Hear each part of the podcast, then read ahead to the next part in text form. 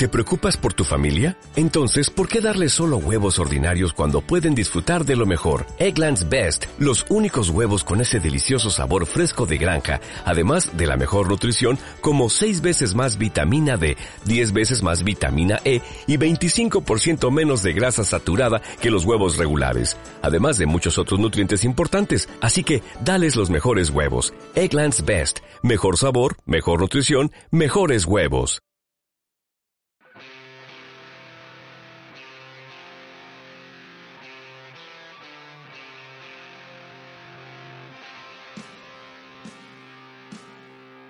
Nuevo podcast Activemos España del Partido Popular. Diseccionamos los presupuestos generales del Estado, unas cuentas imprudentes, irresponsables y muy electoralistas, con las que el gobierno ataca determinadas comunidades autónomas simplemente por no ser del Partido Socialista.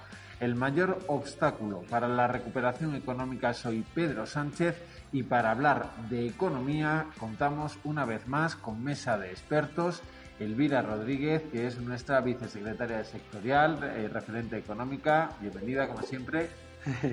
Buenos días, con un trancazo de muerte, pero aquí en primera línea. Que la tenemos también con nosotros el portavoz de presupuestos de nuestro grupo parlamentario en el Congreso, Víctor Piri. Hola, muy buenas, gracias. Y otro referente económico del eh, partido, que además forma parte de esta de nuestra convención nacional en la rama económica, José Manuel Barreiro, que nos escucha vía Zoom.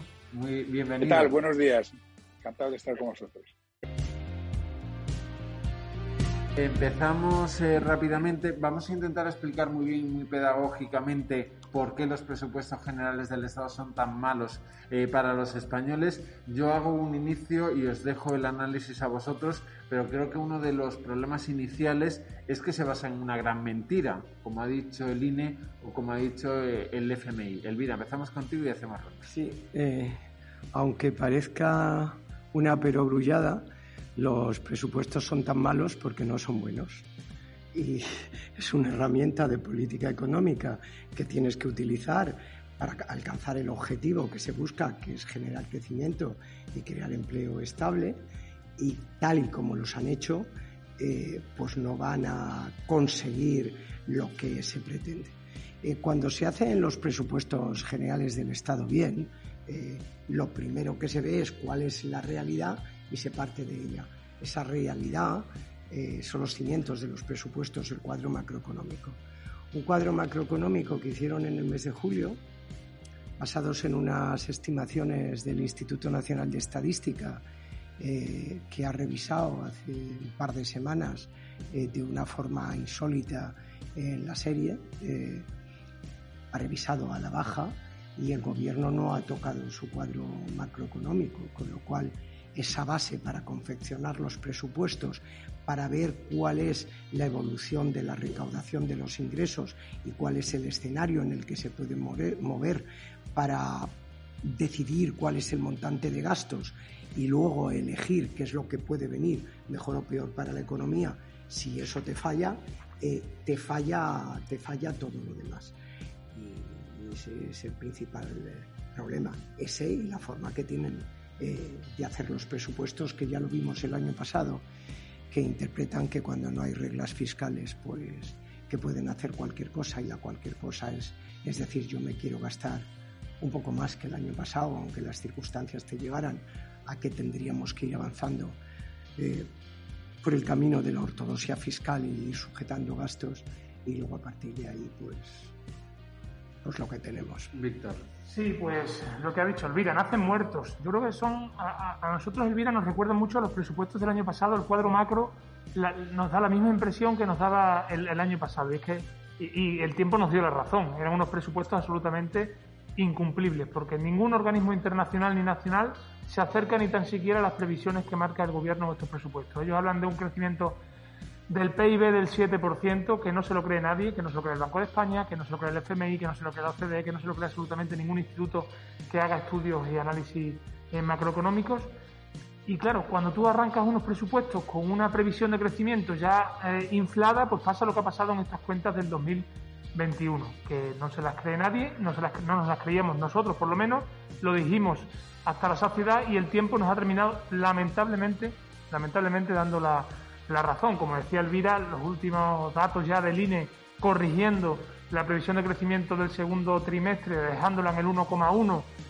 Si le sumas el, el, eh, el, estudio que hace diario la IREF de crecimiento de la, del PIB, que está en el 2,6, 2,5, estamos hablando de un crecimiento para este año en torno al 4, 4,5%, sobre el 10, 9,8 que ellos planteaban. O sea, estamos hablando de menos de la mitad. Estamos hablando de muchos decenas de miles de millones de euros de diferencia entre lo que eh, el gobierno plantea que va a mover la economía española y lo que no. Eso hace que los presupuestos nazcan muertos porque además nacen mal diseñados, nacen, como dice Elvira, con una previsión de gasto absolutamente electoralista. El límite de gasto no financiero en el debate ya lo dejó muy claro Elvira en sede parlamentaria, era un debate de trileros lo que intentaron es poner un euro más que el año pasado para que en la presentación que, que hizo la ministra sobre, de los presupuestos apareciera que habíamos gastado o que iba a gastar un euro más, que luego, luego hablaremos de ello, no lo gastan porque la ejecución presupuestaria está siendo absolutamente lamentable y, y, bueno, propia de este gobierno que no es capaz de ejecutar. Podríamos seguir con el cuadro macro, con el coste de las materias primas que está infra, infravalorado, con un montón de datos que no, va, que no uh, van en línea con lo que un presupuesto normal, un presupuesto coherente necesitaría para España ahora. Ahora entramos eh, en el detalle, pero el primer titular de José Manuel. Eh, sí, a ver, mm, obviamente por no repetirme en todo lo que se ha dicho, con lo que coincido total y absolutamente, pero también quizá por utilizar un lenguaje mm, un poco más coloquial, ¿no? Para que no, no sea tan técnico y, la gente pueda, pueda comprendernos. Eh, primero, estos presupuestos son mentiras. Pero ¿por qué son mentiras? Nosotros utilizamos, los economistas, utilizamos un término que, ahora yo, lo voy a repetir y aquí se ha dicho el cuadro macroeconómico. El cuadro macroeconómico son los pilares de una casa. Y si los pilares de una casa están endebles, pues la casa se cae. Pues ese es el problema, es decir, que aquí se ha dibujado un cuadro macroeconómico, eh, no es que sea endeble, es que es falso y por lo tanto o es mentira y en consecuencia lo primero que se deriva de ahí es que como consecuencia de eso es que estos presupuestos son mentira. Pero claro, esto puede quedar en una, en, una apreciación de, un político que dice, pues son mentiras como elemento de, de réplica política, pero es que esto tiene consecuencias. El hecho de que sean mentira, es decir, de que lo que se dice que se va a crecer no se va a crecer, y esto no hay que discutirlo, aquí ya se han citado argumentos sólidos eh, a nivel de distintas instituciones, pero cualquier analista económico eh, hoy no da credibilidad a, a, a, la tasa de crecimiento establecida por el gobierno. Entonces, que esto sea así quiere decir que no vamos a alcanzar los ingresos que allí se dice que, se van a alcanzar. Por eso son mentiras. Si no alcanzamos esos ingresos, pero hemos previsto gastar en base a unos ingresos que a priori sabemos que son mentiras, pues obviamente a dónde nos conduce.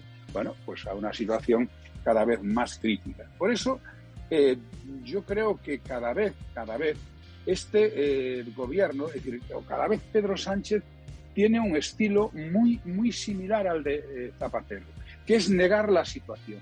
Está negando la crisis, está negando la situación que se deriva de estos presupuestos y al final sabemos a lo, a lo que nos aboca esto, porque sabemos a dónde nos llevó en la época de eh, Zapatero.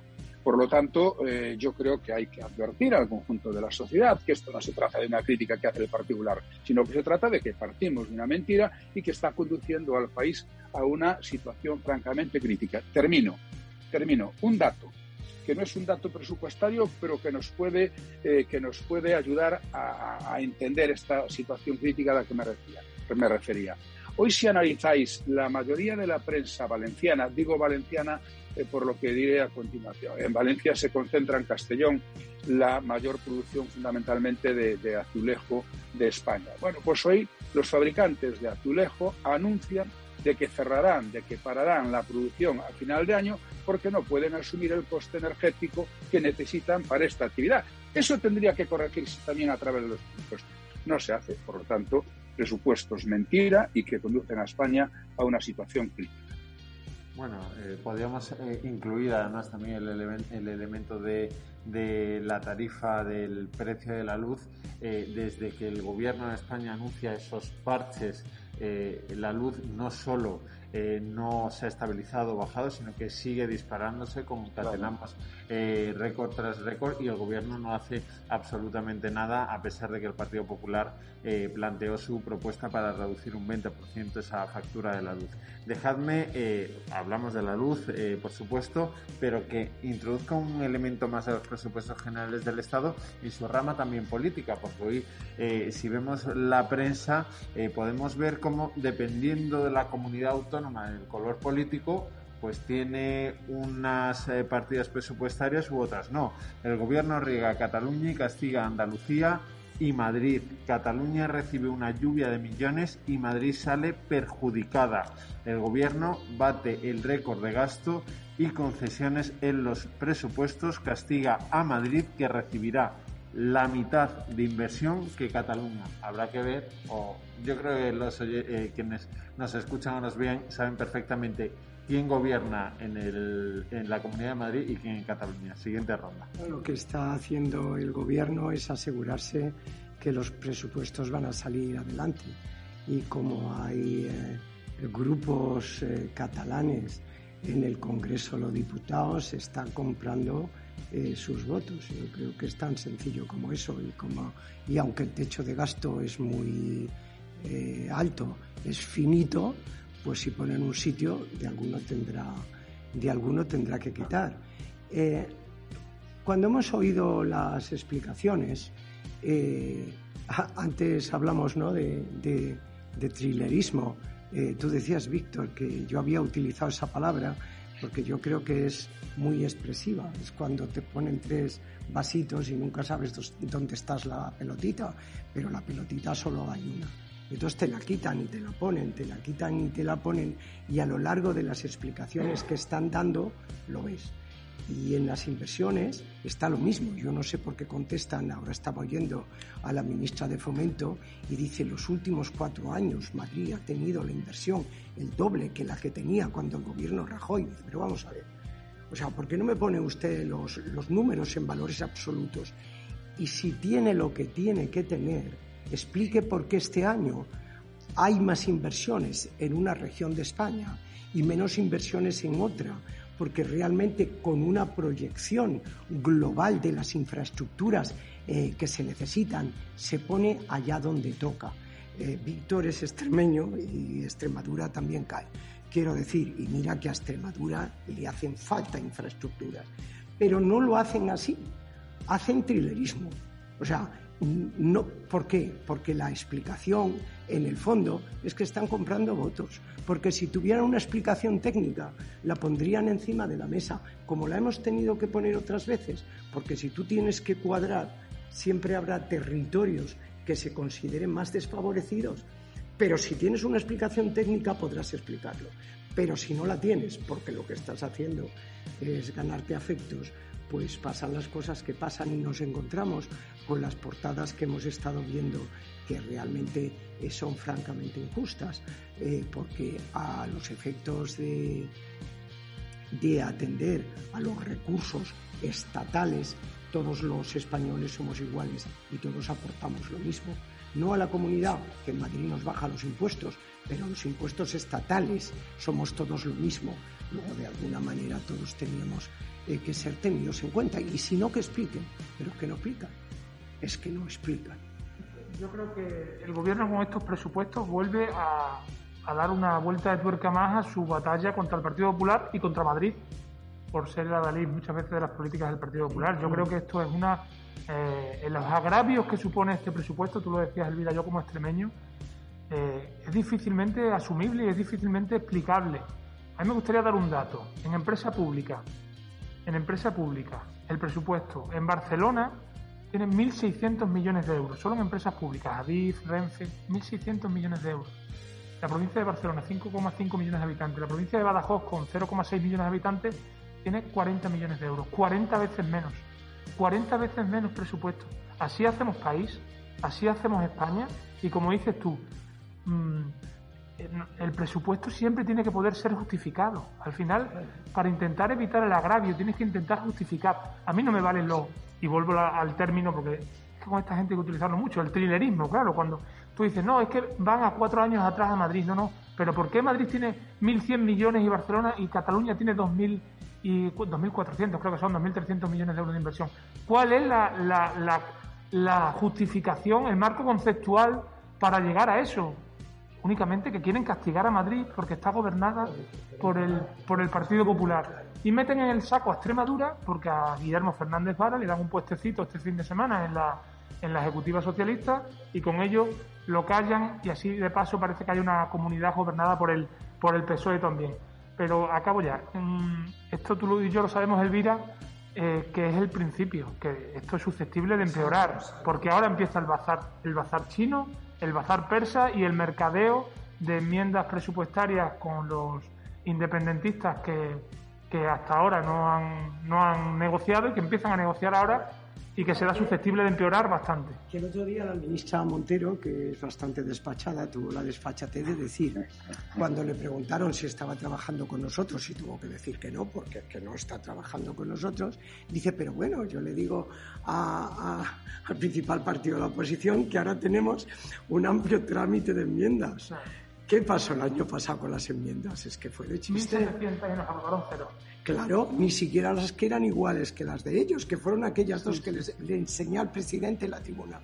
Yo oiga, no me venga usted con historias y no sea cínica, y no sea cínica, que ustedes van a otra bola. Lo que pasa es que desafortunadamente es una bola que no le viene nada bien a los españoles para llegar precisamente al punto del que partíamos.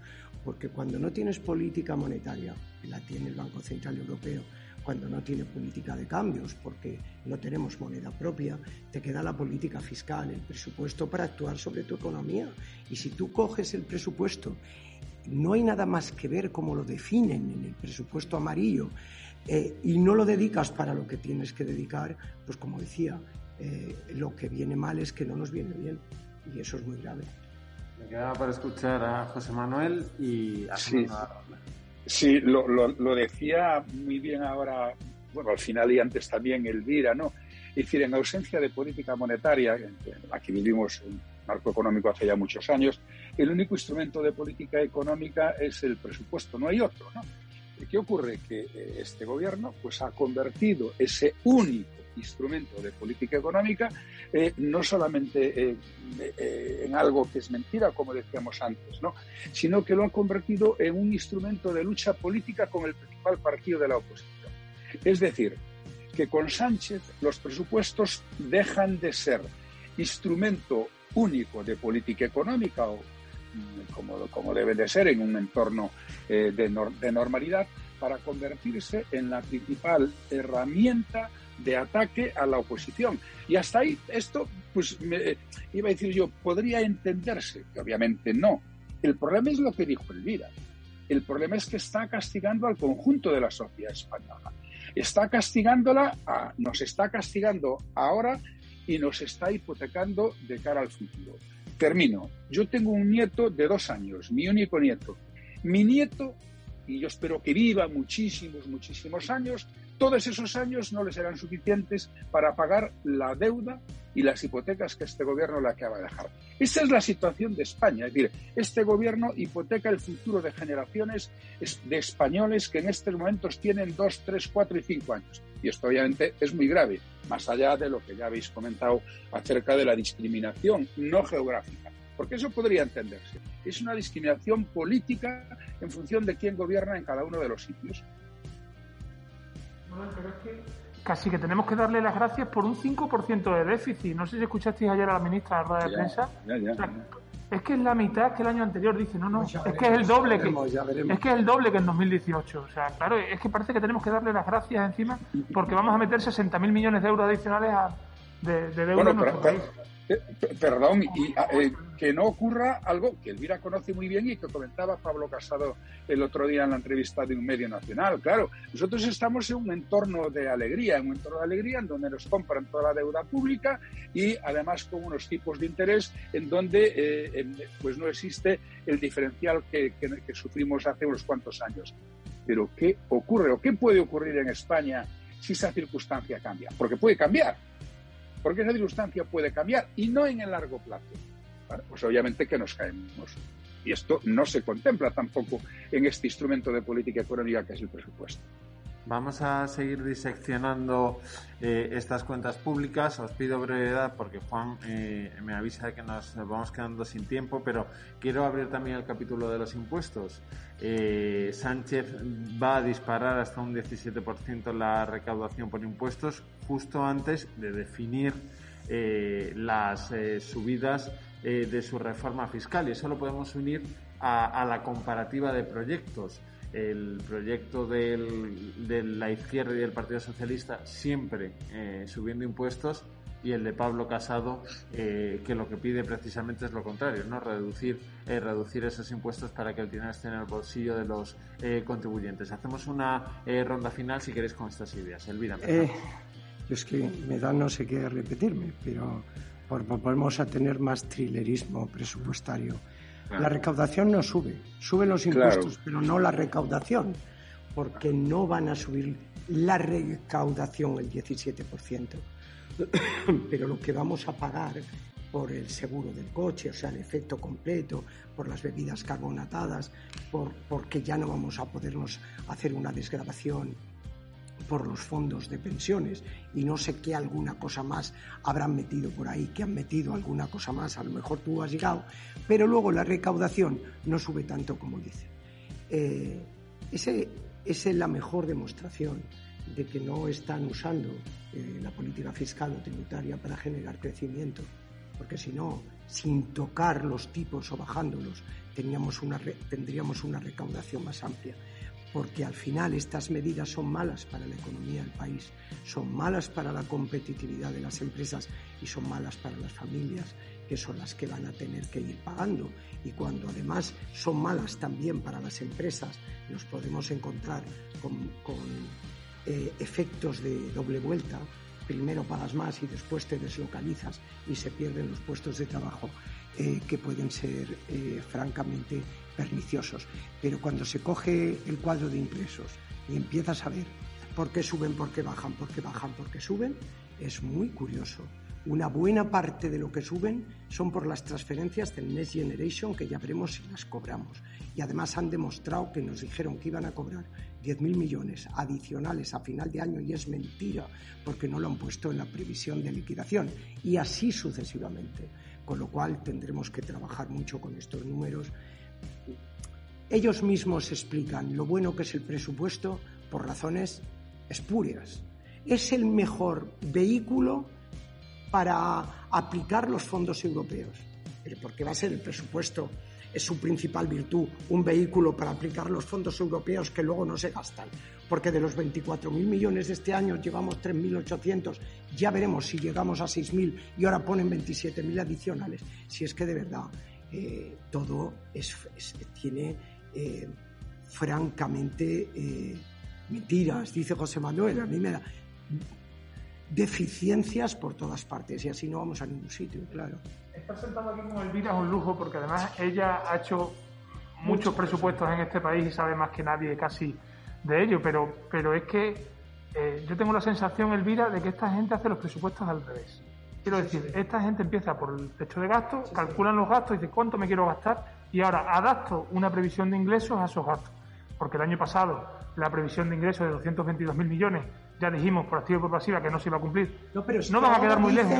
que han pinchado solo 3.500 millones y han pinchado casi 8.000 porque la resta es. lo que hemos recibido que no tenían presupuestado de fondos europeos. Dices, pero hombre, por favor, y nos un poquito de De 250.000 millones para el año para el año que viene con incrementos el 6,7 en IRPF, el 9,5 en IVA, el 11,8 en impuestos sociales, el 7 en impuestos especiales, como dices tú, todos los que subieron el año pasado de las bebidas carbonatadas, etcétera, etcétera. Bueno, pues este año nos vuelven a venir con penalizaciones más aún al ahorro, o sea, estamos estamos limitando el acceso de los españoles o la, capacidad de acceso de los españoles a los planes de pensiones individuales, la SOCIMI, el impuesto de sociedades, etcétera, etcétera. Nos están de nuevo eh, penalizando, sin entrar en el componente 28, que a mí me hacía mucha curiosidad porque ellos mandan a Bruselas una previsión de impuestos, dicen, oye, estos, estos esta previsión de estos impuestos los vamos a subir antes de 2024, pero no aparece nada en la ley de presupuestos generales del Estado. No sabemos, no sabemos, bueno, y sabemos que por el electoralismo puro, porque ya. Eh, exacto, exacto, no lo sabemos, porque teóricamente tendría que ser la subida gorda para el 23, pero, pero si es que no sabemos nada, si es que es todo un lío. Eh, con este libro que me he traído yo aquí, que está impreso, con lo cual no es realmente de este tamaño, pero eh, abulta las hojas por delante y por detrás, lees y lees y lees y ves que te usan las cosas en varios sitios y que te explican y entonces tú intentas entenderlo, te salen tres interrogantes y dices, por favor, lo han hecho así. Y volvemos a caer, y acabo ya, en, el, mismo error que hicimos con la tasa Google o con la tasa Tobin. Vamos a, eh, hablo del 15% del impuesto de sociedades.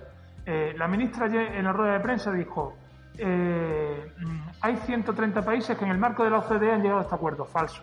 Ese acuerdo no está escrito. Puede haber un acuerdo, una, una, base para un acuerdo futuro, pero ese acuerdo no está escrito. ¿Por qué no esperamos a que ese acuerdo, que esa, esa eh, voluntad de los países existe para llegar a ese acuerdo y ese consenso? Porque no esperamos que, se, que sea real y efectivo y lo hacemos junto con el resto de países de nuestro entorno. Pero ¿Por qué generamos esas deficiencias competitivas en nuestra economía? Han justificado la, la, rebaja de la bonificación de las SOCIMIS del 85 de su beneficio al 40%, cuando hay muchísimos pequeños inversores que han puesto su dinero en, las, en los valores de las, de las SOCIMIS, para que así sea más fácil que alcancen el tipo, el tipo mínimo del 15% en el impuesto de sociedades efectivo.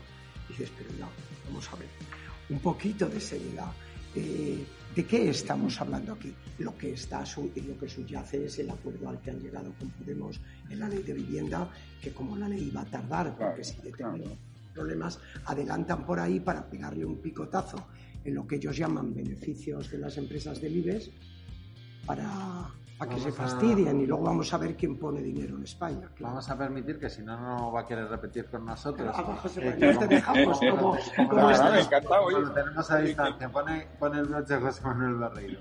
Que yo estaba escuchando con mucha atención y aprendiendo además. No, no poco se puede añadir eh, eh, en relación a la política fiscal de lo que ya se ha dicho. Pero en definitiva es una falsedad más de los, de, de los presupuestos.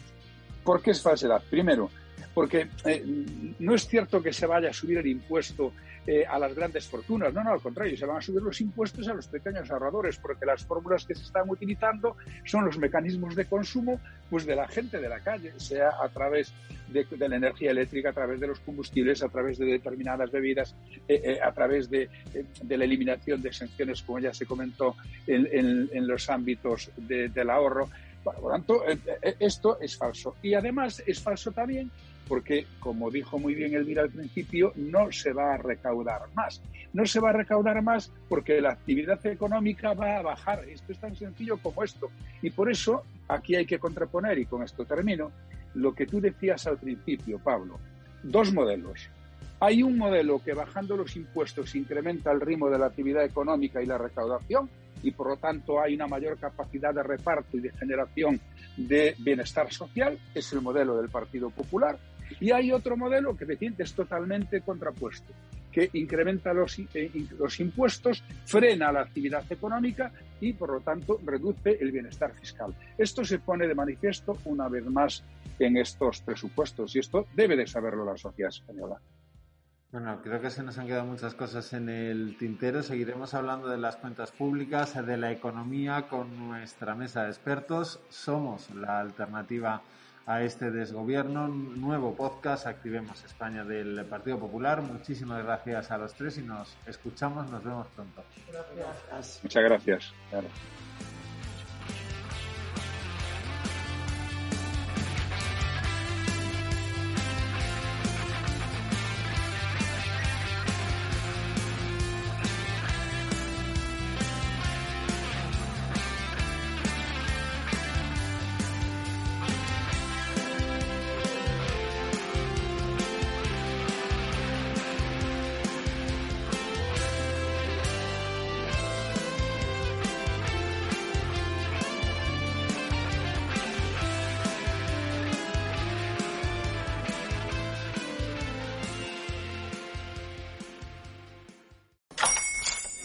Buenos días, mi pana. Buenos días, bienvenido a Sherwin Williams. ¡Ey! ¿Qué onda, compadre? ¿Qué onda? Ya tengo lista la pintura que ordenaste en el ProPlus app. Con más de 6.000 representantes en nuestras tiendas listos para atenderte en tu idioma y beneficios para contratistas que encontrarás en aliadopro.com. En Sherwin Williams somos el aliado del PRO.